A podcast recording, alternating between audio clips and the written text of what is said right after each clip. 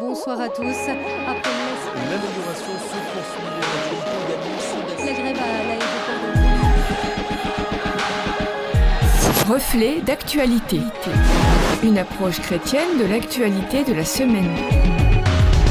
Juste un doigt avec le pasteur Philippe Pénère. Aujourd'hui, je vais me risquer à un exercice difficile. Dans les critères d'écriture de cette émission Reflet d'actualité, nous ne faisons pas de politique. Cela ne veut pas dire que nous n'abordons pas des sujets de politique, puisque nous parlons de notre société dans son ensemble et, par conséquent, la politique fait partie de nos vies quotidiennes.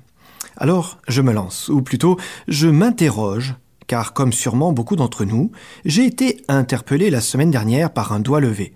Non pas l'index de l'élève qui interpelle son professeur pour prendre la parole, ni le pouce de l'autostoppeur qui essaye d'attirer l'attention du conducteur, mais le majeur d'un homme politique.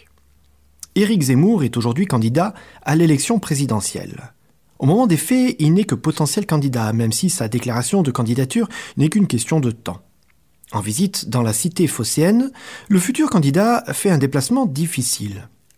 Pendant 48 heures, c'est insultes, noms et bruits d'oiseaux, broncas, bousculades et sifflements. Finalement, au moment de monter dans sa voiture qui va l'amener à la gare, il est pointé du doigt par une femme qui dresse à quelques dizaines de centimètres de son visage un majeur de défiance.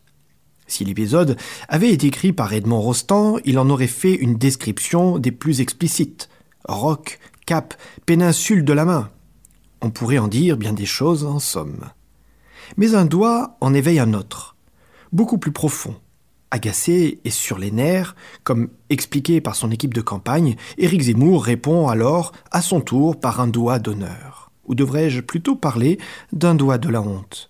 En effet, quel geste plus obscène, dégradant et vulgaire que ce majeur dressé au milieu d'un poing serré j'ai grandi dans le sud de la France. On m'a souvent expliqué que le vocabulaire fleuri n'est pas une insulte, mais des figures de style ou de ponctuation. Ce qui ailleurs traduit de l'impolitesse sous le soleil devient pittoresque. Mais qu'en est-il d'un geste comme celui-ci? Au visage des deux protagonistes, nous pouvons dire avec assurance qu'il n'est pas témoignage d'affection ou de sympathie. Plus qu'une manière de mesurer la quantité d'alcool à verser dans un verre, le geste est provocateur accusateur, insultant, explicite sur la volonté de son auteur. Dépassons cette histoire et allons derrière le doigt. Qu'est-ce que ce geste révèle de la personne qui le fait? Un manque d'éducation?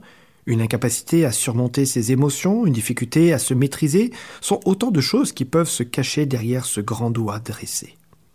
Mais, comme nous venons de le dire, n'oublions pas que pour faire apparaître cette insurrection spontanée, il faut abaisser les autres doigts pour former un point serré. Autre geste très significatif et synonyme de guerre, bagarre ou menace que le point fermé. Dans tous les cas, doigt levé, point fermé et vocabulaire injurieux, l'auteur se révèle sous son vrai jour. Nos gestes et nos paroles, particulièrement en période de tension ou de stress, parlent de notre nature profonde. Il n'y a plus de gestes mesurés, réfléchis ou calculateurs. C'est ce que nous sommes réellement qui parle pour nous, et très souvent, c'est le non-verbal qui est le plus explicite. Dans le psaume 73, verset 15, Asaph dit Si je disais je veux parler comme eux, voici je trahirai la race de tes enfants.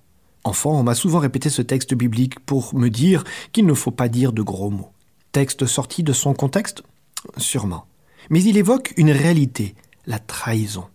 Le psalmiste évoque ici le fait d'être héritier d'un royaume implique des responsabilités, des devoirs et de la cohérence.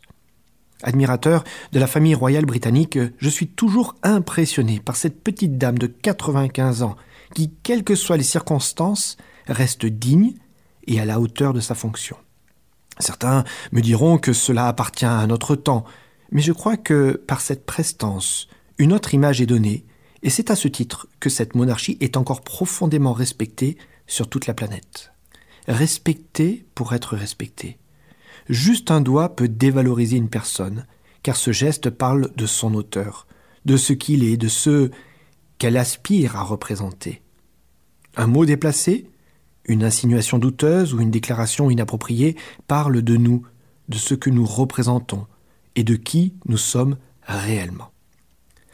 Ouf, j'ai fini cette chronique euh, sans faire de politique.